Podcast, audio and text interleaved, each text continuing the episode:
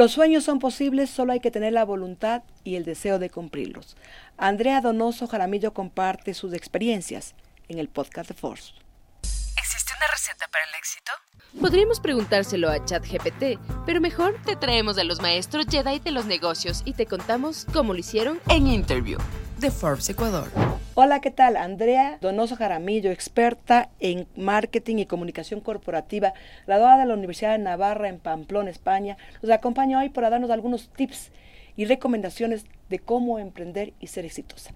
Hola Andrea, ¿cómo estás? Hola María Judith, muchas gracias por la invitación. Qué lindo les quedó todo, felicitaciones. Gracias, cuéntame, ¿cuál es el primer, la primera recomendación que tú darías a una joven como tú, de 24 años o menor, que quiera emprender en algo propio? A ver, creo que hay muchas recomendaciones que yo les pudiera dar. Sin embargo, creo que la mejor y no es tan técnica, por así decirlo, porque hay muchas cosas técnicas que se van aprendiendo en el proceso, es empezar. Es empezar, así sea una idea chiquita, así no tengamos todo el know-how perfectamente desarrollado, sino empezar y en el proceso ir descubriendo cómo, saliendo adelante, aprendiendo y creo que si sale mal uno, eh, puede ser un emprendimiento o una empresa, etcétera, empezamos otro y va a salir mejor porque vamos a tener todo el aprendizaje de los anteriores, etcétera.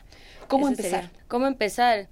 Cuéntanos, em, por ejemplo, ¿tú cómo empezaste? A ver, yo, tu primera idea que salió a la luz. Yo creo que empecé desde muy chiquita. Por ejemplo, mis papás tenían una empresa de publicidad y ellos tenían, me acuerdo, muchas muestras de todas las cosas, etcétera, llaveros, no sé, de todo el material POP. Y yo desde chiquita cogía esas cosas, cogía las muestras, ponía en una maletita, como en un maletín, e iba donde, no sé, mis tíos o invitaciones, así, y les vendía.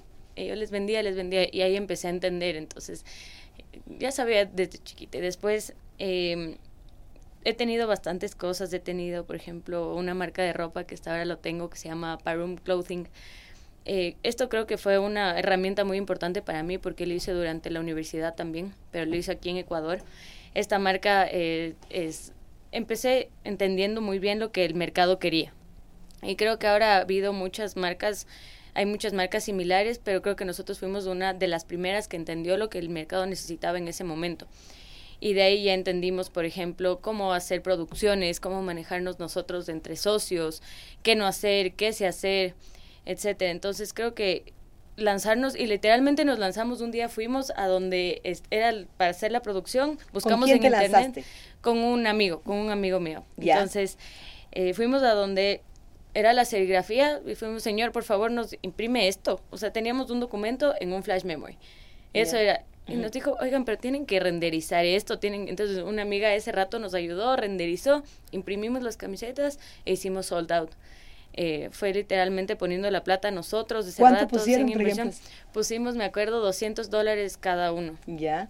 ¿Y tú estabas en, en Pamplona o yo, eh, aquí? yo era cuando yo venía de vacaciones. Ya. Entonces sacábamos y yo me iba. ¿Y cuántas camisetas vendieron, por ejemplo?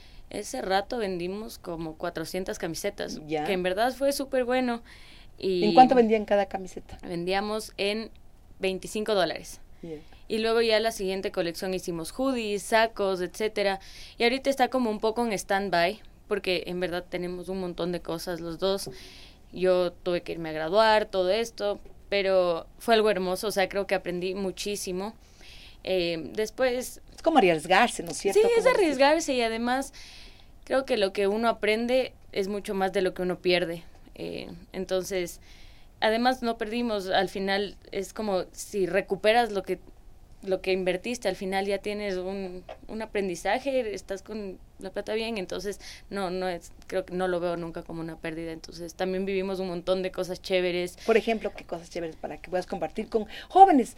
Porque el lenguaje de ustedes es diferente al lenguaje que tenemos nosotros los adultos. Para mí vivir, o sea, vivir cosas chéveres con la marca Diego, por ejemplo, hicimos viajes, hicimos campañas, creo que puse mucho de mi personalidad en eso, entonces era como mensajes que yo necesitaba en ese tiempo de la vida y creo que ahí veía que mucha más gente necesitaba también esos mensajes y le gustaba ponerse las camisetas con esos mensajes. Entonces era como que, wow, qué chévere.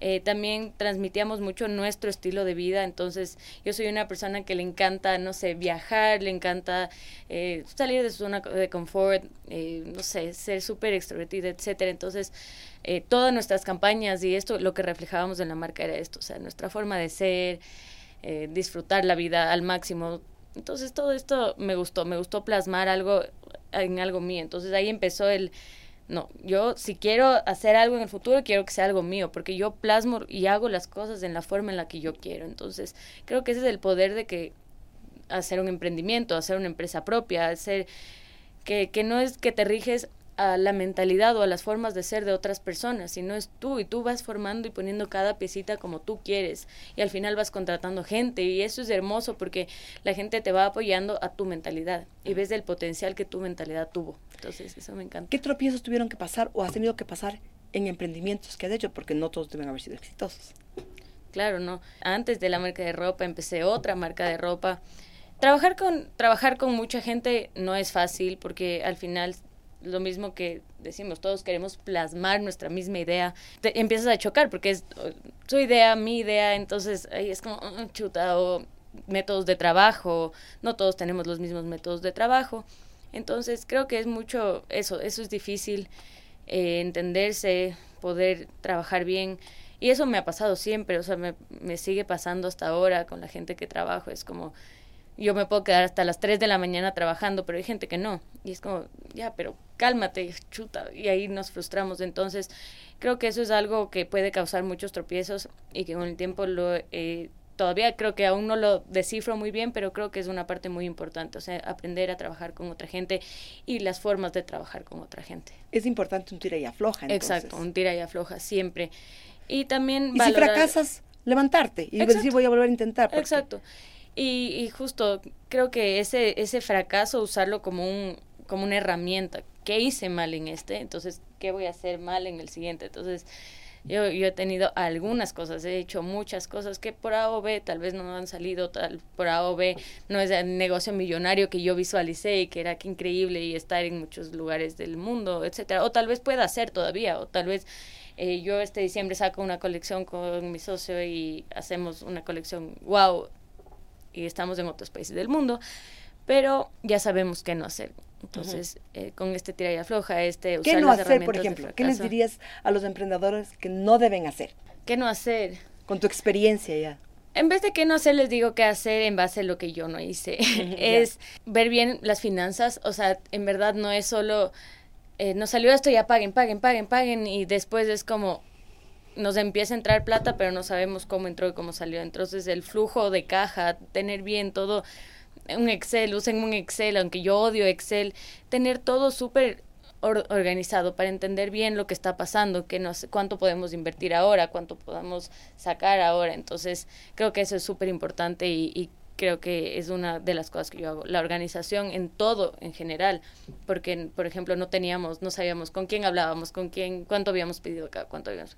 Y ahora, por ejemplo, en la agencia yo estoy implementando cosas más organizadas con cada cliente. Tenemos un, tablas para que el cliente esté viendo eh, a tiempo real lo que está pasando, en qué estamos trabajando, etcétera, para que no haya estos malentendidos de comunicación, porque la comunicación es algo muy importante, no solo interna, pero externa, ¿no? Con el cliente o con el público objetivo, etcétera. Andrea, tienes 24 años, ¿verdad? No, 24 y ya años. tienes The Way In. ¿Es una agencia de publicidad? ¿Es un estudio? Es, ¿Qué es The Way In? A ver, The Way In, el nombre agencia ya está un poco como, no sé, saturado. Ya le han dado y le han dado y le han dado. Entonces, yo quise un poco cambiar eso y pusimos el nombre de un estudio 360. Un ¿Qué significa 360? Un estudio 360 es, nosotros no queríamos algo que solo haga ATL o BTL o, o marketing digital, etcétera. Nosotros queríamos algo que desde un núcleo, o sea, desde una idea que podemos tener como creativos, salga todo. ¿Por qué? Porque si cada uno de estas pesitas, por ejemplo, los una agencia de marketing digital lo hace, una productora lo hace, etcétera, tal vez la idea se va, se va difuminando, ¿no? Y no comunicamos todos desde la misma idea. Entonces nosotros quisimos poder hacer todo para un cliente. Y también para que no haya esto de que, ah, sí, llámale a un proveedor, a otro proveedor, a otro proveedor. Nosotros somos el proveedor completo. Entonces podemos hacer todo lo que este cliente quiere para plasmar su idea al 100%, o sea, con la identidad perfecta. ¿Cómo se con, con nació The Way In? The Way In nació porque yo llegué de la universidad y no sabía qué hacer. En verdad, no estaba en un momento no tan bueno de mi vida, entonces estaba como chuta, ¿en qué voy a trabajar? No tenía idea hacia qué me quería enfocar y eso que yo siempre he sido una persona que mis intereses los he tenido súper marcados y pero ese rato estaba como súper en blanco. También es importante que cuentes esa parte de tu vida para que la gente vea que, que tenemos altos y bajos todos, ¿no? Chuta, sí. Bueno, mis altos y bajos creo que no han sido como así, sino han sido así. como una rueda moscovita o una, ajá, un roller coaster. Ajá, exacto. Entonces, eh, no, se sale, o sea, 100% se sale, hay que, hay que ser perseverante, hay que cuidarse mucho a uno mismo, creo que eso es algo que yo aprendí, justo conversábamos el otro día con María Judith, que el entenderme a mí fue uno de los pilares más importantes para yo poder salir y avanzar. Entonces me tomé ese tiempo cuando yo regresé de Pamplona y me entendí, me entendí, entendí que ese rato yo no podía dar mi 100%, ese rato yo no podía entrar a trabajar a una empresa, ese entonces me tomé un tiempito, no fue mucho tiempo, pero ahí seguí. Entonces eh, empecé y empecé a hablar con mi papá y me dijo, pero haz esto, haz esto. Y él tenía una agencia de marketing hace muchos años y me dijo, mira, y estos, estos clientes, ni sé qué, ¿te, te interesa? Y yo dije, ok, me interesa. Y ahí con una amiga sacamos de Way empezamos, empezamos igual. No sabíamos ni la mitad de las cosas que sabemos hoy día, no, sabemos, no sabíamos ni cómo empezar. O sea, la primera reunión con el cliente fue como, hola, y, ya.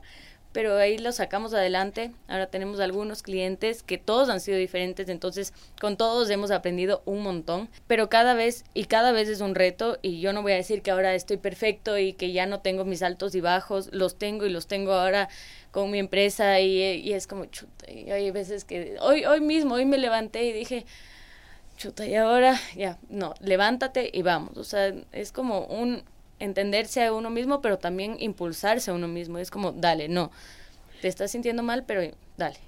Andrea, el voluntariado en África, ¿cómo marcó tu personalidad? Cuéntanos rápidamente esa etapa de tu vida. Chuta, rápidamente. A ver, el voluntariado en África yo lo he hecho... tres veces, Ajá, tres veces, pero creo que no solo marcó mi vida porque yo fui muy manceteada de, de lo que yo quería vivir ahí, pero viví diez veces más de eso. Entonces me enseñó a ser muy agradecida de lo que yo tengo, sé de lo que yo vivo, de poder, no sé, estar tomando este vaso de agua, estar sentadas aquí tan cómodamente. Me, entonces, ahora... ¿A dónde fuiste? Me fui a Sudáfrica. Ya, ¿Qué parte de Sudáfrica? Me fui a Cape Town, pero en Cape Town eh, la gente dice, ah, pero Cape Town es perfecto. Cape Town no es perfecto. En Cape Town lo que uno ve es la desigualdad a su máxima expresión. Ve todavía el racismo, ve eh, la gente en los restaurantes, la que está comiendo es blanca la que está atendiendo es negra. O sea, ves mucho eso y creo que eso me choqueó también un montón. Y ves, y yo vi ahí cómo puedo ser capaz yo de hacer un impacto. Entonces dije, ok, estás haciendo un impacto, pero ¿cómo lo haces más grande? Entonces eso ha sido siempre algo recurrente en mi vida de, ok, ¿cómo haces esto más grande? Y eso es algo bueno o algo malo mío porque siempre intento como overdo, hacer más y hacer más. ¿Había mucha pobreza donde Muchísima, porque nosotros trabajábamos como en las favelas, eh, que era como a 25 minutos, entonces nos llevaba un bus y veíamos, o sea, yo veía gente en la esquina con un cuchillo aquí y solo nos decían, avancen, avancen, avancen. Entonces, no, sí, era, era muy duro, pero marcó mi vida para bien, o sea, aprendí muchísimas lecciones, aprendí lecciones de vida desde si, lo, si tienes miedo, hazlo con miedo. Eh, lanzarme a ir, por ejemplo, yo sola la primera vez, motivar a gente a que lo haga, como yo puedo también tener impacto en la gente. Entonces, yo creo que es una oportunidad que si lo pueden hacer, háganlo. O sea, todo el mundo, salgan de su zona de confort. Y si no es a África, aquí mismo en Ecuador, o sea, salgan de su realidad porque eso les va a ayudar. Todas las realidades nos, nos alimentan.